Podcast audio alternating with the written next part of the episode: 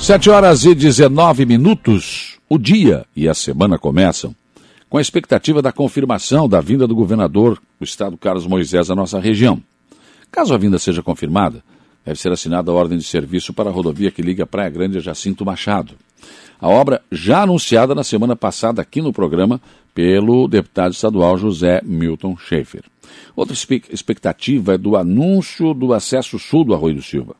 No caso, seria a obra em sua totalidade, de onde parou dentro dos limites do Arroio do Silva e onde parou dentro dos limites de Araranguá. A obra em sua totalidade tem custo previsto em algo em torno de 18 milhões.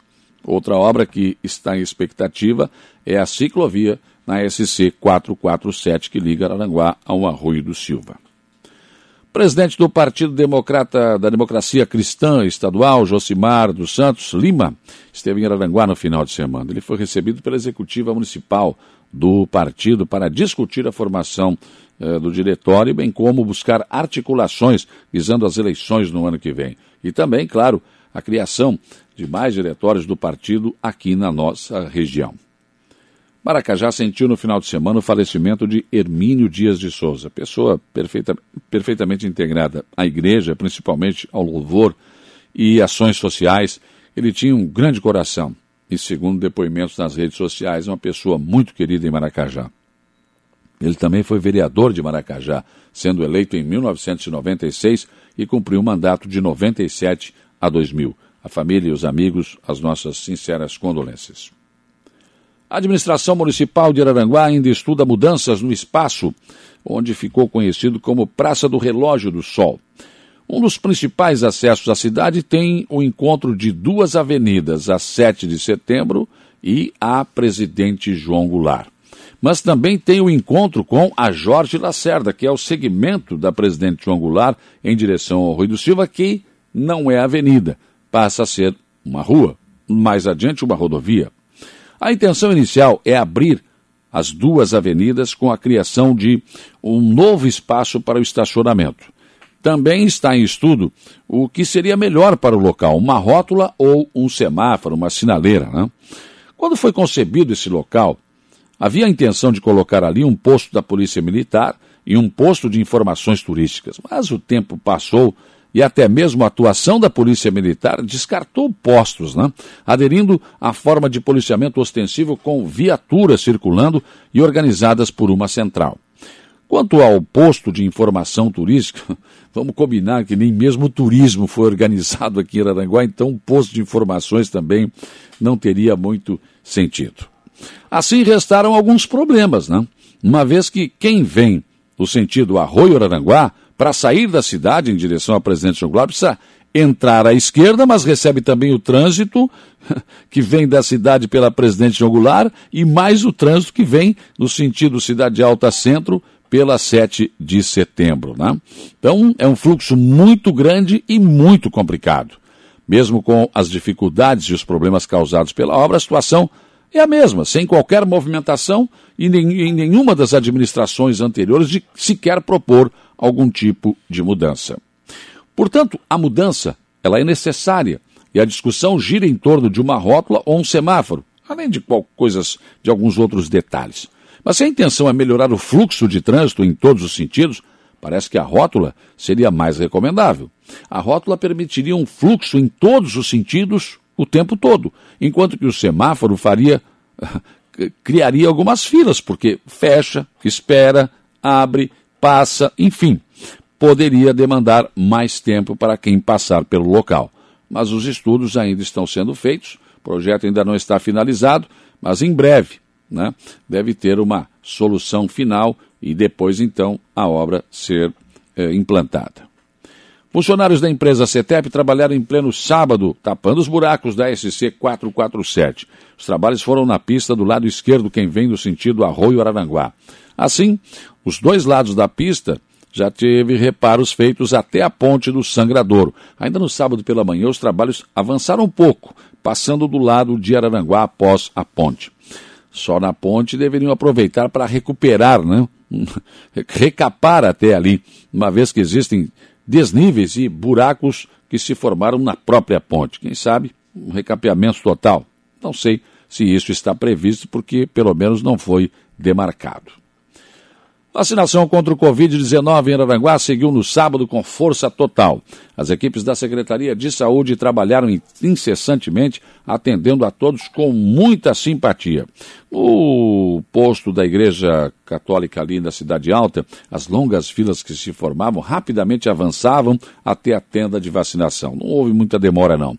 Outro fato a ser destacado é a facilidade para vacinar com apenas um documento, carteira de vacinação ou cartão do SUS e um documento de identidade, enfim, que lhe identificasse, todos têm a vacinação feita. Também foram vacinadas pessoas que estavam a pé. Aliás, ali estava mais fácil ainda do que nos automóveis em alguns momentos. O tom da vacinação em Aranguá foi dado pelo secretário Henrique Besser, que disse aqui no programa que a grande missão é vacinar todos os brasileiros e facilitar isso. Não? Quando se coloca exigências, o trabalho pode acabar não fluindo. Talvez tenha sido o que aconteceu no Arroio de Silva, onde está sendo exigido né, que você comprove que você mora no Arroio, e aí abriram vacinação para 40 anos ou 45 e não, as pessoas não foram eh, com tanta intensidade, tanto que o secretário Rogério acabou abrindo, baixando um pouco para ver se até às 19 horas haviam as pessoas para a vacinação. Então, aqui é vacinar, não importa a quem. O arroio tem que ter lá né, o seu, é, esse, essa, essa questão de comprovar o, o, comprovar a residência, né? Tem gente do arroio se vacinando aqui, como tem gente, enfim, vacinando em outros municípios. O que importa é que a vacinação seja feita. Mas, enfim, a gente respeita. Conforme a DIV, o cronograma de distribuição de vacinas que chegaram a Santa Catarina será feito hoje mais um lote muito grande de vacinas chegou a Santa Catarina, ou seja, não vai faltar vacina. Né? Nós teremos aí mais 273 mil doses para a D1, ou seja, da primeira dose, que chegaram e serão distribuídas daqui a pouco, hoje. A previsão é a partir das 7h30 e serão eh, distribuídas as unidades descentralizadas de vigilância epidemiológica do Estado. Né? Então, já vai ser imediatamente sendo levado. Por exemplo, as unidades de Tubarão, Criciúma, Araranguá, Jaraguá do Sul, Joinville, Blumenau, Itajaí, Lages, Joaçaba e Videira vão seguir já agora pela manhã via terrestre, ainda hoje pela manhã, possivelmente já estejam aqui. Ah, já as demais, São Miguel do Oeste, Chapecó, Xanxerê, Concórdia, Mafra, Rio do Sul, claro, vão por via aérea, avião do Batalhão de Operações Aéreas do Corpo de Bombeiros. Então, é boa notícia, chegando mais vacinas e a vacinação deve continuar. Até porque Santa Catarina, segundo o boletim da Secretaria Estadual da Saúde, apontou para 1 milhão e 62 mil e 80 pacientes com teste positivo para a Covid-19. Mas a boa notícia é que nós temos 1 milhão e 26 mil 413 que estão recuperados. Soma-se a esses mais 18.653 que permanecem em acompanhamento. É, o número eh, aponta também para 17.014 mortes em Santa Catarina desde o início da pandemia, o que é triste e é significativo. Né? Esses números colocam a taxa de letalidade em 1,6%. São 1.204 casos ativos a menos em comparação com o boletim do dia anterior e há 27 óbitos adicionais. Aos casos confirmados se somaram 1.088, enquanto a estimativa de recuperados aumentou 2.000 265. Em relação à taxa de ocupação de leitos de UTI pelo Sistema Único de Saúde em Santa Catarina, baixou para 89,8%. Significa que dos 1.520 leitos existentes no estado para adultos, 1.365 estão ocupados, sendo que 862 por pacientes com confirmação ou suspeita de Covid-19. No Hospital Regional de Araranguá, a taxa de ocupação de leitos também baixou, agora para 94,12%. Significa que dos 51 leitos disponíveis, 48 estavam ocupados, sendo que 34 desses por pacientes do Covid-19. Os dados são do mapa de ocupação de leitos de UTI do governo do estado, que foi atualizado ontem às 22 horas. Já a matriz de risco potencial para a Covid-19, divulgada pelo governo de Santa Catarina, Secretaria de Estado da Saúde, no sábado, apresenta uma melhora da semana, pra, da semana passada para esta semana. Quatro regiões de Santa Catarina foram classificadas como patamar grave, cor laranja, sendo o extremo oeste, o oeste, o meio oeste e Grande Florianópolis.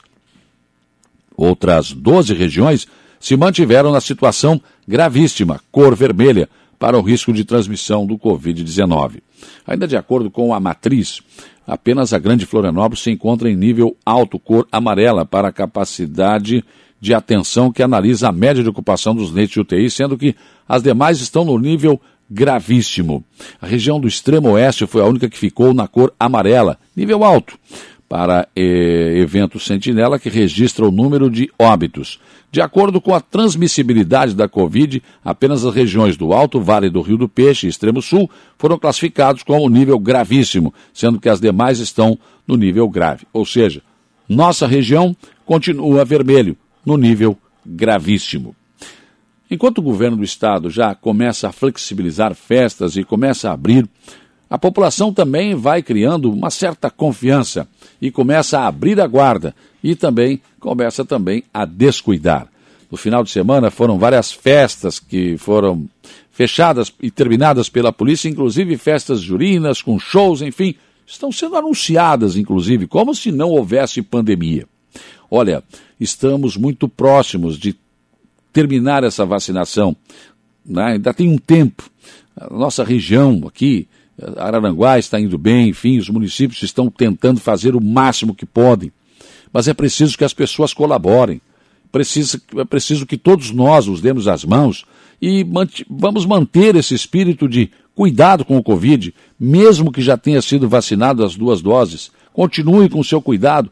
Falta pouco para a gente, de repente, buscar Parece, pelo menos, que falta pouco para a gente conseguir voltar à nossa vida normal. Mas quanto mais a gente teimar e não ter cuidado, quanto mais a gente teimar e não tomar a vacina, não tomar a segunda dose, enfim, mais vai demorar. Depende de cada um de nós. Pensem nisso enquanto lhes desejo um bom dia.